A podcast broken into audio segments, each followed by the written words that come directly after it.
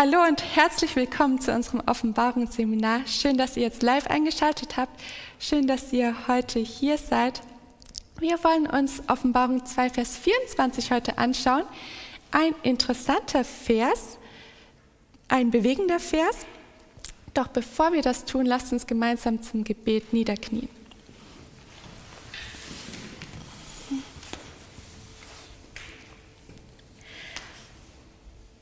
Unser Vater im Himmel, wir kommen jetzt zu dir und wir bitten dich um den Heiligen Geist, dass er uns durch dieses Schriftstudium heute führt. Vater, lass uns erkennen und verstehen, was du uns heute zu sagen hast.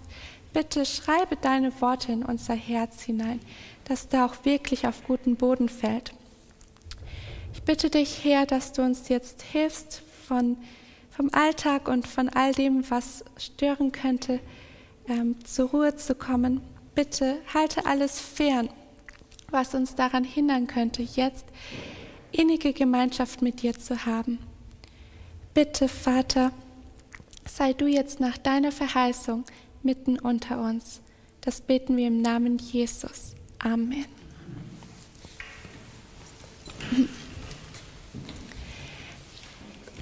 Lasst uns Offenbarung 2, Vers 24 aufschlagen.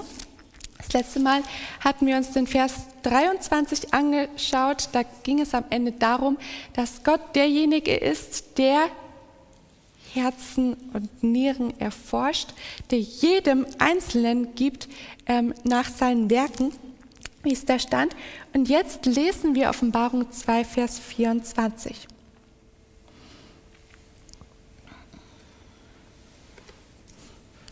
Offenbarung 2, Vers 24. 24? Mhm. Ja. Euch aber sage ich, den anderen Thyatira, die solche Lehre nicht haben und nicht erkannt haben, die Tiefen des Satans, wie sie sagen, ich will nicht noch eine Last auf euch werfen. Dankeschön. Es geht, der Satz geht dann noch weiter in Vers 25. Ähm, doch was ihr habt, das haltet fest, bis ich komme. Schauen wir uns dann das nächste Mal äh, noch an. Genau, hier heißt es, euch aber sage ich. Wieder die Grundfrage, wer spricht und zu wem spricht er? Wer ist ich? Wer ist ich? Jesus. Jesus spricht zu allen Gemeinden die ganze Zeit ähm, schon in Kapitel 2. Wer ist jetzt mit euch gemeint? Du fühlst dich angesprochen? ja? Okay. In dem Kontext der sieben Gemeinden. Zu wem spricht Jesus? Ja. Spricht zur Gemeinde Thyatira, also zu den Gläubigen. Mhm. Ähm, zu ihnen, das ist interessant wie es formuliert ist, euch, aber und den übrigen Thyatira. Das sind wahrscheinlich vielleicht sogar mindestens zwei, also kleinere Gruppen oder so, die okay. treu mhm. zu Jesus stehen. Wie ihr wisst, ich arbeite es immer gerne auf Englisch aus und war etwas verwundert, als ich das im Deutschen gelesen habe, weil ich meine, im Englischen gibt es da keine Unterscheidung zwischen dir und euch. Und wenn er jetzt sagen würde, ähm, dir aber und den übrigen in Thyatira, dann würde das auch noch fast mehr Sinn machen. Denn an wen ähm, ist denn dieses Sendschreiben zunächst einmal gerichtet? Was steht? Ja, genau.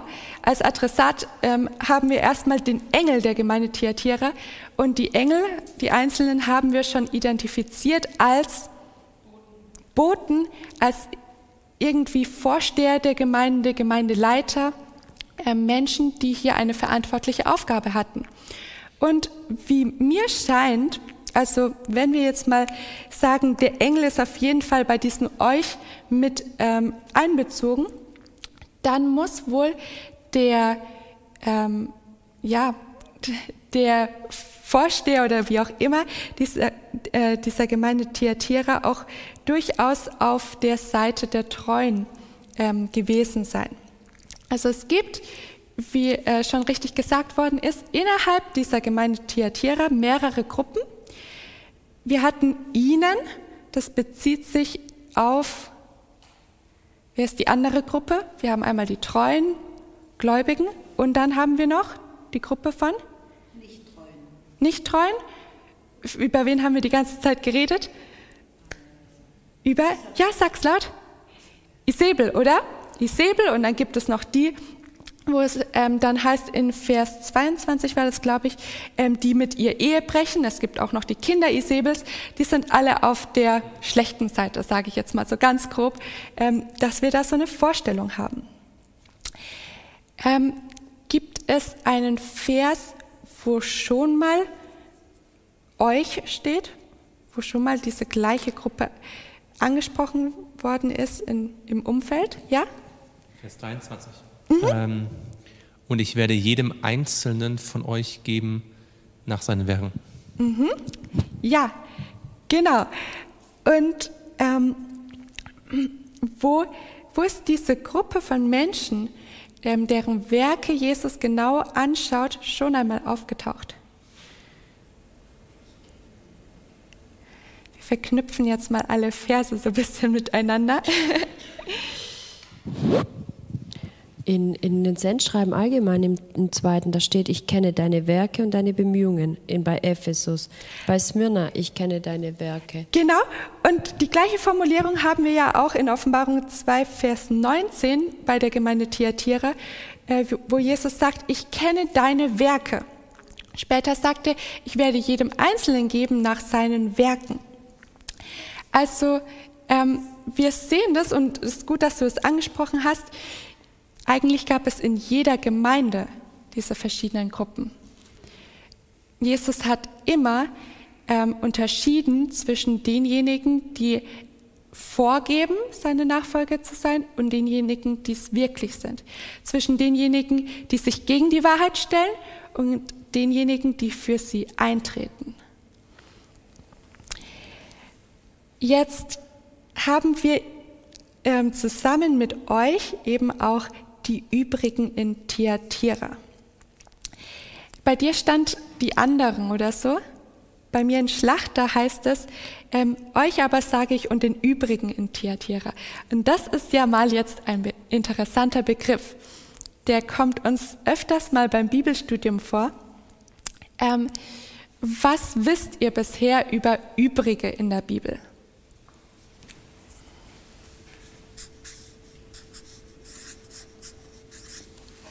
Ja.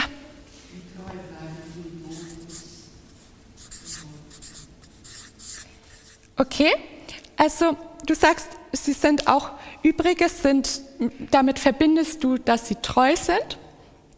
Hatten wir jetzt auch gesagt, euch ähm, schließt auch schon die Treuen mit ein. Was verbindet ihr noch mit dem Ausdruck Übrige? Ja zwei ganz wesentliche Konzepte im Alten Testament. Das eine ist, mhm. als die Assyrer vor Jerusalem stehen und ganz Juda erobert haben, mhm. ähm, da heißt es, dass alle, die in Jerusalem sind, unter Hiskia, die beten, dass die übrigen sind, die bleiben alle am Leben. Und der Engel des Herrn schreitet ein. Das sind also, die gerettet werden. Und davon abgeleitet gibt es dann noch die Idee, dass als Israel dann später ins Exil gegangen ist, wird es Übrige geben. Mhm. Und diese übrigen, die übrig bleiben, die am Leben bleiben, die kommen dann wieder zurück. Und diese übrigen, diese Hinkenden, diese Zerstreuten werden dann das Volk Gottes. Das ist so, worauf das eigentlich im Alten Testament fußt. Und dann wird das im Neuen Testament dann aufgegriffen. Mhm. Ja, aber im Alten Testament sehen wir das schon. Gibt es in jeder Gemeinde Übrige?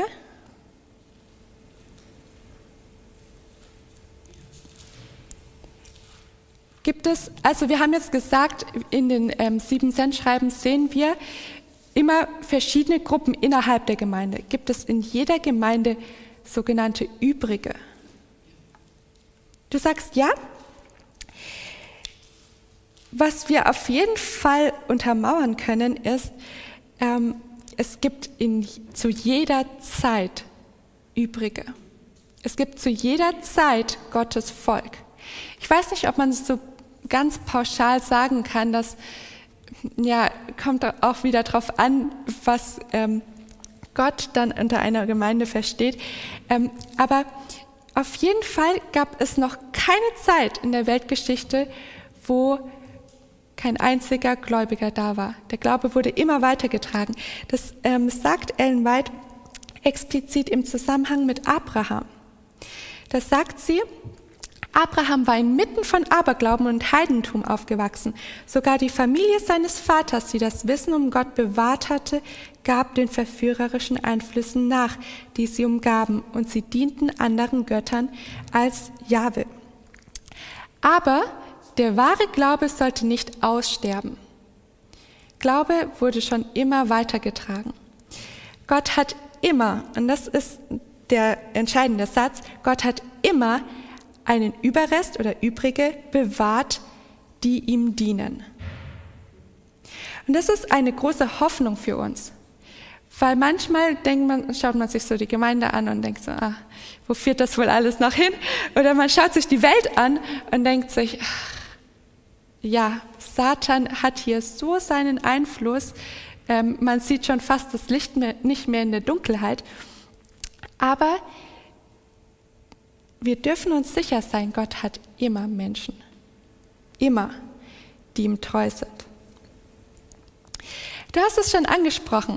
Also wir finden diese Idee von den Übrigen besonders ähm, einmal vor dem Untergang des Nordreichs und wir finden das auch vor der Wegführung nach Babylon, also als es dann mit ähm, dem Südreich zu Ende geht. Welche, was meint ihr? Jetzt könnt ihr raten. In welchen Büchern ähm, kommt dieser Ausdruck von den übrigen am häufigsten vor? Oder vergleichsweise häufig? Jesaja ist schon mal gut, das ist schon mal richtig. Mhm. Ich glaube, fast ein Viertel aller Vorkommen sind in Jeremia. Ja. Nämlich dann, äh, als dann sozusagen ähm, nach drei Belagerungen und drei Wegführungen sozusagen immer noch ein kleiner Rest übrig bleibt, der dann ja leider nach Ägypten geht. Das sind mhm. ganz oft die übrigen dann, mhm. durchgebliebenen. Ich habe euch ja schon öfters erzählt, dass ich das Buch Jeremia sehr gerne mag. Und als ich das gelesen habe oder wiederholt gelesen habe, ist mir immer wieder aufgefallen, ähm, Jeremia kündigt Gericht an und dann wird es, also dann kommt es auch so, dass das, dass das treue Volk Gottes immer weniger wird, aber interessant ist, ähm, seltsamerweise, es, bleibt, es gibt immer Übrige. Selbst wenn die wieder abfallen, dann gibt es immer noch jemanden, der übrig geblieben ist, zu dem ähm, immer noch die Warnungsbotschaft ergehen kann. Es ist ganz interessant in dem Buch. Selbst wenn, wenn man denkt, jetzt dürfte eigentlich kein Mensch mehr da sein, dann gibt es noch jemanden. Okay, Jesaja, Jeremia. Was denkt ihr noch? Was sind noch so Bücher, die in dieser Zeit geschrieben worden sind, so um eben das Ende von Nordreich und dann später Südreich herum?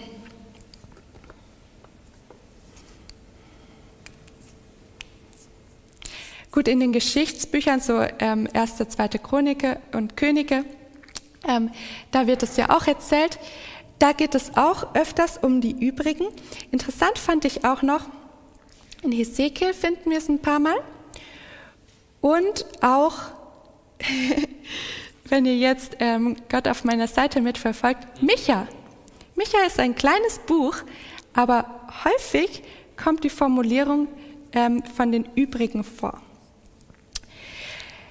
Ähm, vielleicht auch noch ganz kurz zu der Geschichte, dass wir es so präsent im Kopf haben.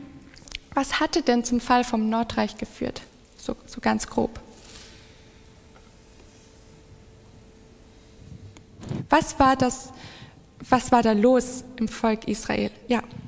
Anhaltender Götzendienst mhm. und absolute Widerspenstigkeit gegen alle prophetische Warnung mhm. in der Kombination. Mhm. Ja. Und auch eben, dass sie sich gegen Gottes Gesetz gewendet haben. Ähm, das, ich glaube, das war bei Zephania, der das auch immer wieder so sagt, der explizit eigentlich die ähm, zehn Gebote nennt und sagt, das und das habt ihr übertreten, das und das habt ihr übertreten. Das, das geht einfach nur so weiter. Was war das Problem ähm, vom Südreich? Ein, zwei Stichworte. Waren das politische Dinge? Sicherlich auch. Waren das ähm, wirtschaftlich oder warum, was hat letztendlich dazu geführt, dass sie verschleppt worden sind?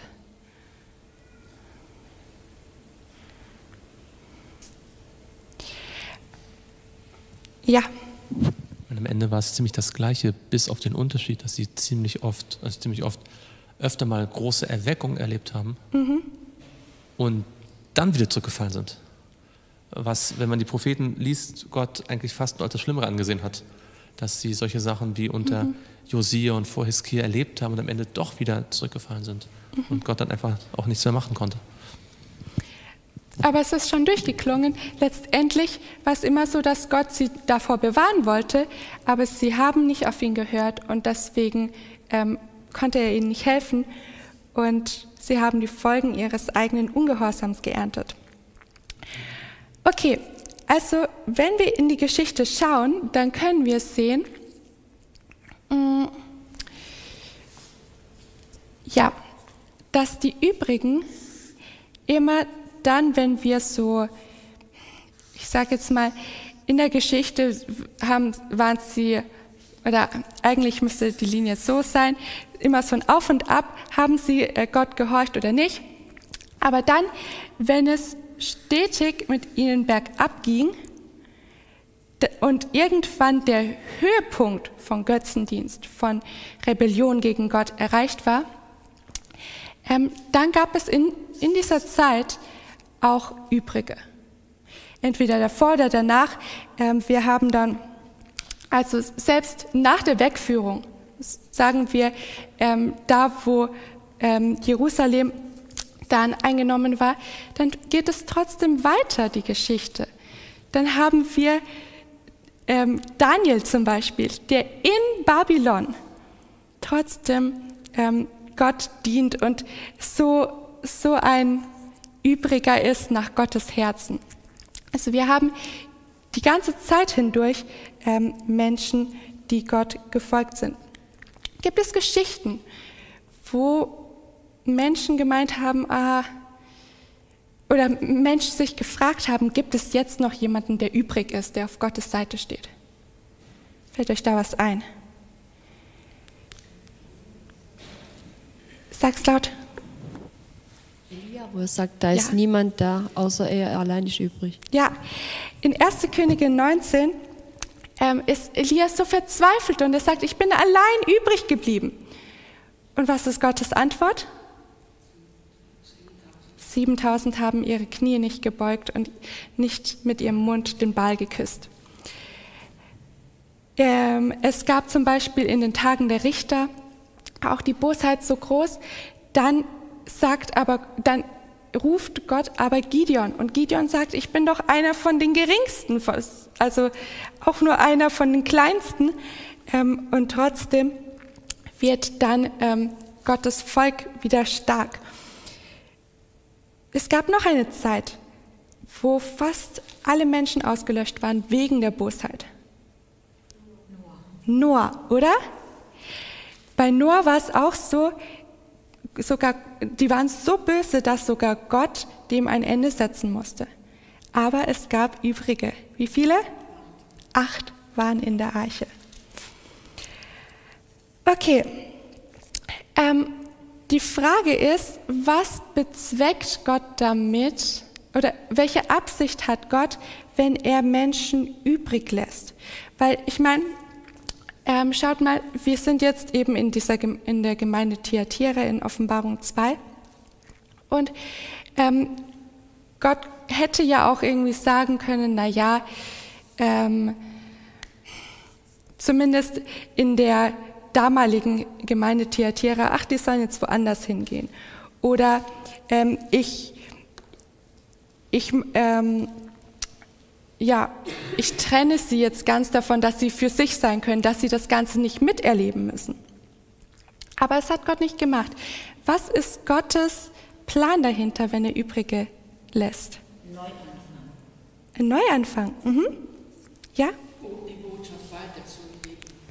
Ja, gut. Ähm, lasst uns mal Jesaja 10 aufschlagen. Jesaja 10. Und dort die Verse 20 bis 22.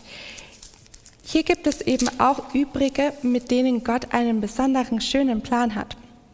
Jesaja 10, 20 bis 22.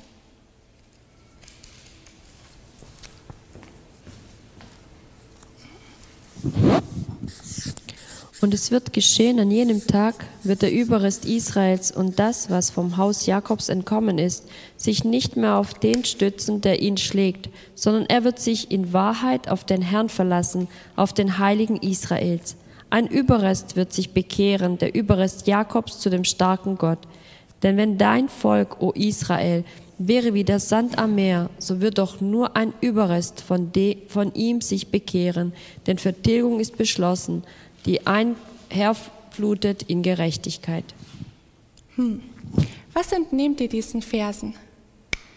Was ist das Besondere am Überrest?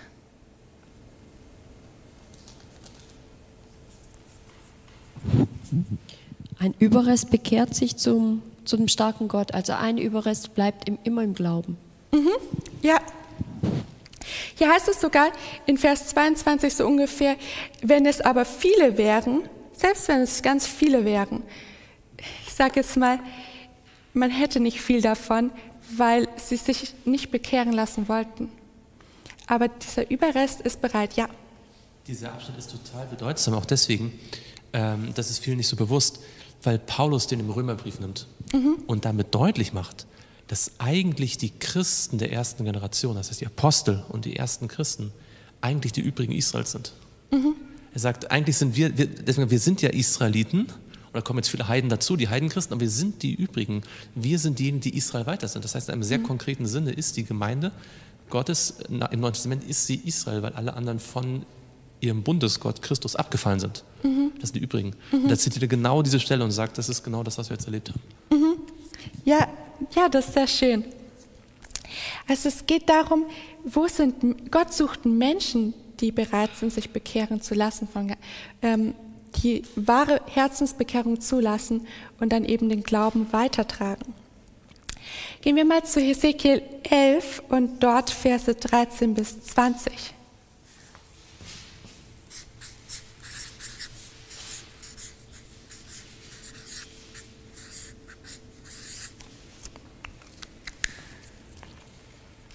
Hesekiel 11, Verse 13 bis 20. Was ist dort Gottes Intention?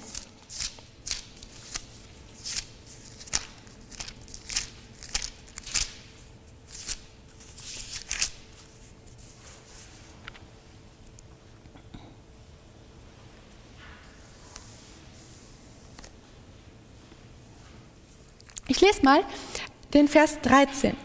Und es geschah, während ich weissagte, hier spricht der Hesekiel selbst, da starb Pelatia, der Sohn Benaias. Und ich fiel nieder auf mein Angesicht und schrie mit lauter Stimme und sprach, ach Herr, Herr, willst du den Überrest Israels gänzlich aufreiben? Was ist Hesekiels Frage? Mal mit eigenen Worten. Sag doch indirekt, soll denn niemand von uns übrig bleiben? Jetzt stirbt er auch noch vor meinen Augen. Und wo soll es hinführen? Da erging das Wort des Herrn an mich folgendermaßen. Menschensohn, deine Brüder, ja deine Brüder, deine Verwandten und das ganze Haus Israel, sie alles sind es, von denen die Einwohner Jerusalems sagen, sie sind fern vom, Haus, vom Herrn, uns aber ist dieses Land zum Besitztum gegeben. Darum sollst du zu ihnen sagen, so spricht Gott der Herr. Ich habe sie wohl in die Ferne unter die Heidenvölker gebracht und in die Länder zerstreut, aber ich bin ihnen doch für eine kurze Zeit zum Heiligtum geworden in den Ländern, in die sie gekommen sind. Darum sollst du weiter zu ihnen sagen, so spricht Gott der Herr, ich will euch aus den Völkern sammeln und euch aus den Ländern, in die ihr zerstreut worden seid, wieder zusammenbringen und euch das Land Israel wiedergeben. Sie werden dahin kommen und alle seine Scheusale und seine Gräuel daraus entfernen. Jetzt darf jemand von euch noch Vers 19 und 20 lesen, weil die so schön sind. Ich aber will ihnen ein, einiges, einiges Herz geben. Ja, ich will einen neuen Geist in euer Inneres legen. Und ich will das steinerne Herz aus ihrem Leib nehmen und ihnen ein fleischernes Herz geben damit sie in meinen Satzungen wandeln und meine Rechtsordnungen bewahren und sie tun, was sie sollen, und sie sollen mein Volk sein und ich will ihr Gott sein. Also hier stellt der Hesekiel, wie gesagt, fest, wir werden immer weniger. Und Gott zerstreut dann auch noch. Aber was möchte er damit bewirken? Ja, sag's. überall zusammen Erstmal, erstmal muss er sie gewissermaßen ähm, ja, in die Fremde schicken. Und es geht weiter bergab, weil ich meine, das, also gerade zur damaligen Zeit, das ist nicht wie heute, dass man sagt, yay, Auslandsaufenthalt, vielleicht lerne ich viel dazu, sondern ähm, das war ja ähm, eine, eine Schande, wenn das Volk plötzlich seine, wenn die Nation plötzlich aufgelöst war, ja. Und ähm, sie waren jetzt zerstreut, aber was können sie in dieser Zerstreuung und Fremde lernen? Da steht etwas Interessantes in Vers 16. Aber ich bin ihnen doch für eine kurze Zeit zum Heiligtum geworden in den Ländern, in die sie gekommen sind. Also Gott ähm, verwendet das auch, dass sie trotz dieser Fremde um sie herum Gott als ihr Heiligtum haben können. Und das erinnert mich daran, ähm, bei den Christen war das ja auch so, die mussten auch zerstreut werden und das war erstmal nichts Schönes, äh, während der, ähm, auch als die Verfolgung kam. Aber Gott hat das benutzt, um sie stark zu machen. Und hier sagt Gott ja dann auch, und wenn ich, ähm, und sie werden dahin kommen und alles seine Steuerseile und seine Gräuel daraus entfernen. Ich aber will ihnen ein einiges Herz geben. Ich will ihnen einen neuen Geist in ihr Innerstes legen. Ja. Vielleicht reinigt er sie in mhm. der Zeit, wo sie, wo sie äh, draußen sind. Mhm. Weil wenn du draußen bist, dann suchst du Gott viel näher mhm. und viel mehr, als wenn du in der Gemeinschaft bist, wo du Sicherheit hast. Und ich denke ja, draußen haben sie mit Gott die innige Liebe wiedergefunden. Ja, also Gott möchte, dass diese Scheusal und Gräuel entfernt werden. Er will ihnen ein einiges Herz geben, ein fleischernes Herz geben, das Steinerne wegtun. Er möchte ihnen Gehorsam schenken und sie sollen, in Vers 20 heißt es dann, sein Volk sein und er will ihr Gott sein. Auch, ja, schön, oder? Das ist, Gott sagt hier so etwas Liebevolles zu, ähm, zu seinem Volk, auch wenn erstmal die Aussicht schlecht ist.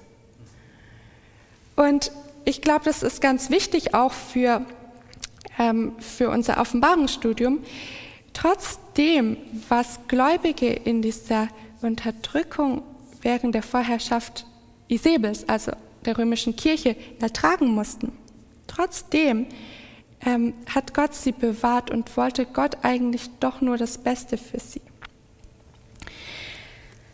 Gehen wir mal zurück zu unserem Vers. ähm, da heißt es, den Übrigen, all denen, die diese Lehre nicht haben, in Offenbarung 2,24. Was ist denn, welche Lehre ist damit gemeint? Oder könnte damit gemeint sein? Euch aber sage ich und den übrigen in Thyatira, all denen, die diese Lehre nicht haben. verführt, Unzucht mhm. zu treiben und Götz essen. Und alle, die das nicht haben, die das abgelehnt haben, die nicht mitgemacht haben. Das ist ein bisschen wie die übrigen 7000 zur Zeit von Elia. Da gibt es auch Übrige, die Gott übrig gelassen hat, die ihre Knie nicht gebeugt haben. Das ist eigentlich letzte Danke hier auch. Ja, ja, danke schön. Also wir hatten das damals, glaube ich, auch gar nicht so ins Detail studiert, was das mit dem Unzuchttreiben und dem Götzenopferessen ähm, bedeutet. Wäre jetzt auch nochmal ähm, eine Geschichte für sich, aber die haben nicht mitgemacht. Die haben ähm, diese fremde Lehre nicht angenommen. Und hier sehen wir schon wieder, dass es Jesus nicht um irgendwie um die, die historische Frau Isabel geht, sondern es geht hier um Lehren, um Lehren, die's, die in Kirchen gesagt werden, ja. Aber dann wird es jetzt spannend. ähm, die die Lehre nicht haben und die nicht die Tiefen des Satans erkannt haben, wie sie sagen. Was hat es mit diesen Tiefen des Satans auf sich?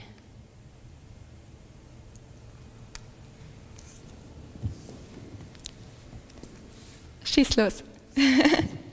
also ich, ich habe wahrscheinlich mehrere Ideen, aber was mir mal aufgefallen ist, ist, dass es in diesen ersten vier Gemeinden mhm.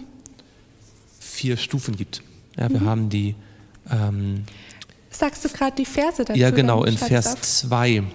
Mhm. Da haben wir die Apostel, die es nicht sind, also falsche Apostel, die Lügner sind, Lügenapostel sozusagen. Äh, da wird der Satan nicht direkt erwähnt, da wissen der Satan ist der Erfinder der Lüge. Dann in Vers 9 haben wir die Synagoge Satans in der zweiten Gemeinde. In der dritten Gemeinde haben wir in Vers 13 den Thron des Satans und dann haben wir die Tiefen des Satans. Also am Anfang die falschen Apostel Lügner sind, dann die Synagoge Satans, die sich als Juden ausgeben, dann den Thron Satans, da ist schon also kaum noch irgendwie ein äußerlicher Schein drumherum und dann ist man in den Tiefen Satans. Und das zeigt aus meiner Sicht, äh, auch wenn das immer wieder angezweifelt wird von einigen Leuten, dass diese Gemeinden tatsächlich auch progressiv sind. Das ist also wirklich vier Epochen der Kirchengeschichte. Der Satan, der Abfall geht immer weiter. Es sind also vier Gemeinden Abfall. Und ähm, wir werden ja dann demnächst dazu kommen, in Vers 25, dann kommt die Wiederkunft, Botschaft und dann mhm. kommt eine große Erweckung. Ja? Ähm, aber das ist genau das, was ja in 2. Thessalonicher steht. Der Tag des Herrn kommt nicht, es sei denn, dass der Abfall ähm, also dass es vor den Abfall gibt. Mhm. Und dieser Abfall wird hier sehr detailliert beschrieben und könnte sozusagen, hier hat man sozusagen, im Englisch sagt man Rock Bottom, sozusagen hier ist man sozusagen ganz unten angekommen. Ja, ja, also äh, die Entwicklung ist schon richtig, wie du sagst. Es, es geht bergab, es geht, also ähm, bergab meine ich jetzt in dem Sinne von, der Satan nimmt mehr Einfluss. Immer mehr, immer mehr. Und jetzt sind wir hier in den Tiefen angelangt.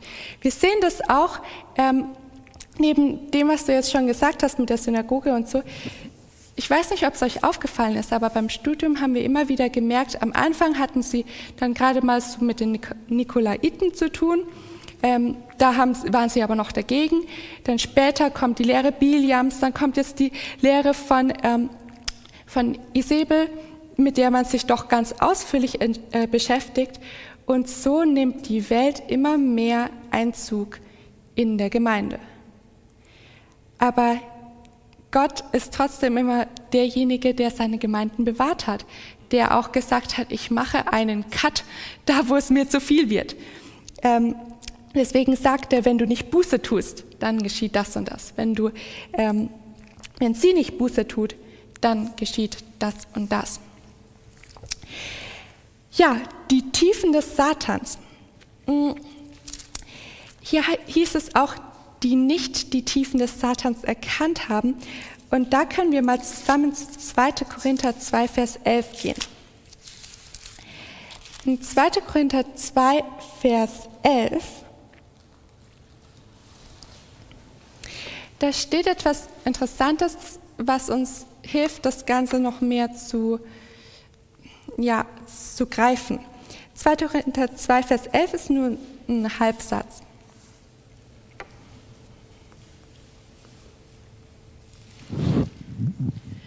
Damit wir nicht von dem Satan übervorteilt werden. Seine Absichten sind uns nämlich nicht unbekannt. Mhm. Wenn der Paulus hier sagt, die Absichten Satans sind uns nicht unbekannt, machen wir mal Minus Minus zu Plus, dann sagt er damit, seine Absichten sind uns durchaus bekannt, oder? Ähm, jetzt ist der Paulus nicht gerade auf der Seite von denjenigen, wo wir vorhin gesagt hatten, ähm, dass, dass sie ähm, abgefallen sind, sondern auch diejenigen, die auf Gottes Seite sind, mögen ähm, Satans Absichten kennen. Das heißt aber nicht, dass sie die Tiefen Satans erkannt haben. Ja? Also, das hatte ich, glaube ich, schon mal angedeutet. Auch durch Bibelstudium lernen wir etwas darüber, wie der Satan vorgeht. Aber das heißt nicht, dass ich die schlimmsten ähm, Verschwörungen, nicht nur Verschwörungen ist immer so ein unschönes Wort, aber die schlimmsten Dinge dieser Welt studieren muss, um dann sagen zu können, ha, das ist der Satan und davon halte ich mich jetzt fern. Weil dann bin ich schon drin. Dann habe ich da schon drin gebadet, ja. Ja, ich glaube, das ist ein ganz wichtiger Punkt, den du sagst. Und ähm, das Erkennen der Tiefen Satans ist ja nicht unbedingt mal ein Verstehen. Mhm. Man würde sogar, ich würde sogar davon ausgehen, dass die, die die Tiefen nicht erkannt haben, den Satan besser verstanden haben als die, die in den Tiefen da drin sind. Weil dieses Erkennen ist im Hebräischen, ich muss es natürlich griechisch, aber mhm. das ist trotzdem hebräisches Denken. Äh, oder das sind ja Leute, die Hebräisch eigentlich gesprochen haben. Ähm, das hat etwas mit auch Verbindung zu tun. Mhm. Adam erkannte sein mhm. Weib. Das ist das ewige Leben, dass du dich, dass du dich der, der allein wahre Gott bist und den du gesandt hast, Jesus Christus, erkennen. Ähm, hier geben sich Leute ganz dem Satan hin. Mhm. Ähm, in, der, in, der, in, der, Meinung, etwas zu erkennen, aber in Wirklichkeit verführt zu werden. Mhm. Ja. Also die schwelgen schon in diesen Tiefen des Satans, was auch immer, ich bleibe jetzt mal bei dem Begriff, weil ähm, gleich können wir das noch, noch genauer präzisieren. Ähm, das das, ja. Was mir gerade auffällt, ähm, das ist eigentlich ganz bemerkenswert, das ist mir noch darüber nachgedacht, aber der Satan wollte immer hoch hinaus. Sein Ziel war immer die Höhe. Aber mhm. der wahre Satan ist eigentlich in der Bibel verbunden mit der absoluten Tiefe. Also ja. das ist interessant. Ja. Oh ja. Äh, dass wir es hier nicht mit, mit einem Satan zu tun haben, den man leicht besiegt, das merken wir auch, wenn wir mal genau hinschauen beim äh, Lesen von Epheser 6, Verse 11 und 12. Epheser 6 ist welche Stelle? Worum geht es da? Kennt ihr? Ja, genau. Können wir gleich aufschlagen. Epheser 6, 11 und 12. Da wollen wir jetzt mal auf Paulus Formulierung achten. Den Text kennt ihr sonst gut. Epheser 6, 11 und 12.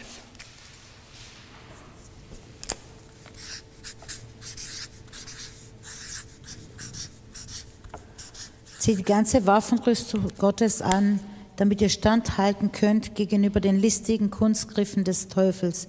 Denn unser Kampf richtet sich nicht gegen Fleisch und Blut, sondern gegen die Herrschaft, gegen die Gewalten, gegen die Weltbeherrscher der Finsternis dieser Weltzeit, gegen die geistlichen Mächte der Bosheit in den himmlischen Regionen. Mhm. Also der Paulus war ja ein sehr gebildeter Mensch und ähm, der, äh, man ähm, merkt, diese, die Worte, die er da benutzt, die sind nicht einfach nur so schlicht beschreibend, sondern er sagt, es sind listige Kunstgriffe. Unser Kampf richtet sich gegen die Herrschaften, gegen die Gewalten, gegen die Weltbeherrscher der Finsternis unserer Weltzeit. Also er sagt, die haben nicht nur Macht, sondern die haben richtig, richtig viel Macht.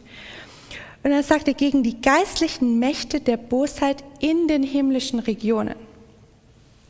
Also das übersteigt alles, was wir irgendwie ähm, begreifen können und auch wogegen wir selbst ankämpfen könnten. Der Feind ist sehr groß. Und gerade deswegen ähm, müssen, brauchen wir Gott, der noch größer ist. Auch der Feind zur Zeit von Thyatira war, hat eine Macht und einen Einfluss angenommen, den konnte der Einzelne nicht bewältigen. Aber trotzdem ähm, war Jesus ja auf ihrer Seite. Ich finde, dass es auch, ähm, das passt auch gut dazu, wie Ellen White über das Papsttum in seiner Entstehung redet. Weil sie sagt da auch, ähm, ganz kurz, ja, sie sagt, um sich weltliche Vorteile und Ehren zu sichern, wurde die Kirche dazu verleitet, die Kunst die Gunst und Unterstützung der großen Männer der Erde zu suchen. Und nachdem sie auf diese Weise Christus verworfen hatten, wurde sie dazu gebracht, dem Vertreter Satans, dem Bischof von Rom, die Treue zu halten. Also es ist keine leichtfertige Beschreibung, sondern sie nennt den Bischof von Rom, den Papst, den Vertreter Satans. Dabei beansprucht er offiziell der Vertreter Gottes zu sein. Sie sagt dann noch, ähm, es ist eine der Hauptlehren des Römertums oder des Papsttums, dass der Papst das sichtbare Haupt der universalen Kirche Christi ist, ausgestattet mit höchster Autorität über Bischöfe und Pastoren in allen Teilen der Welt. Mehr noch, man hat dem Papst sogar den Titel einer Gottheit verliehen. Er wurde als Herrgott der Papst bezeichnet und für unfehlbar erklärt. Er verlangt die Huldigung aller Menschen. Derselbe Anspruch, den Satan in der Wüste der Versuchung erhoben hat, wird von ihm immer noch durch die Kirche von Rom erhoben. Und eine große Zahl von Menschen ist bereit, ihm zu huldigen. Seht ihr wieder den direkten Vergleich von dem Papst und Satan? Also das ist schon krass, finde ich. Ähm, ja, ja.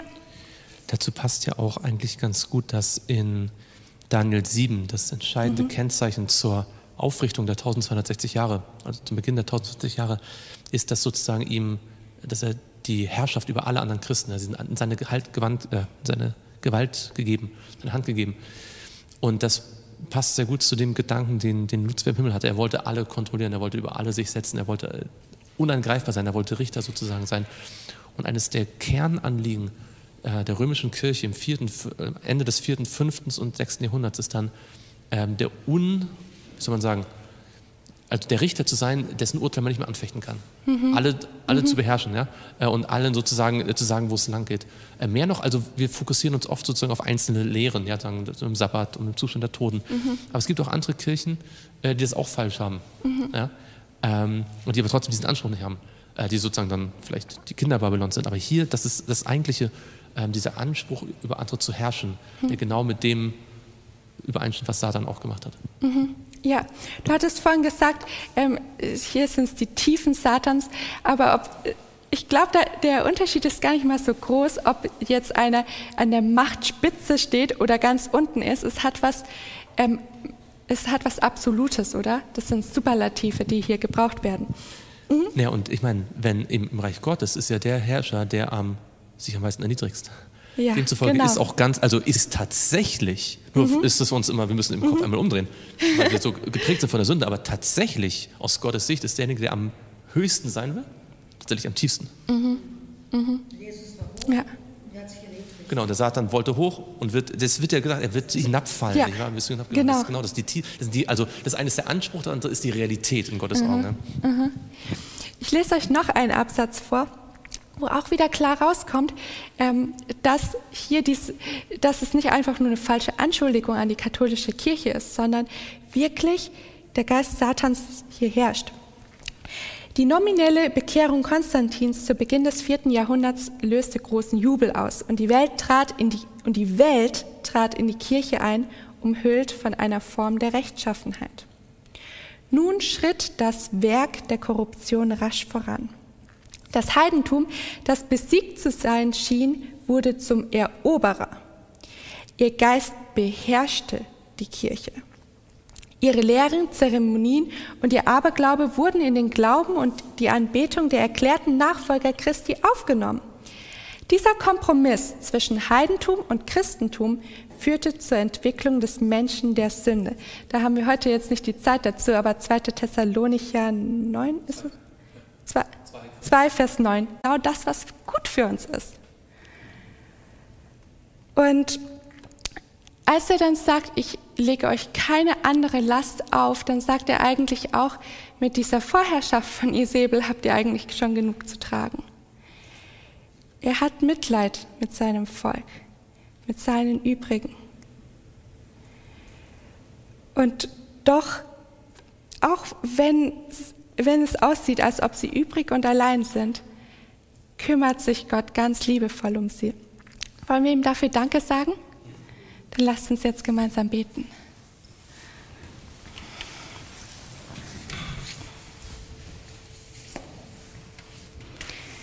Unser Vater im Himmel, du hast zu allen Zeiten Menschen gehabt, die dir treu gefolgt sind, weil du sie bewahrt hast, weil du ihnen den Glauben geschenkt hast.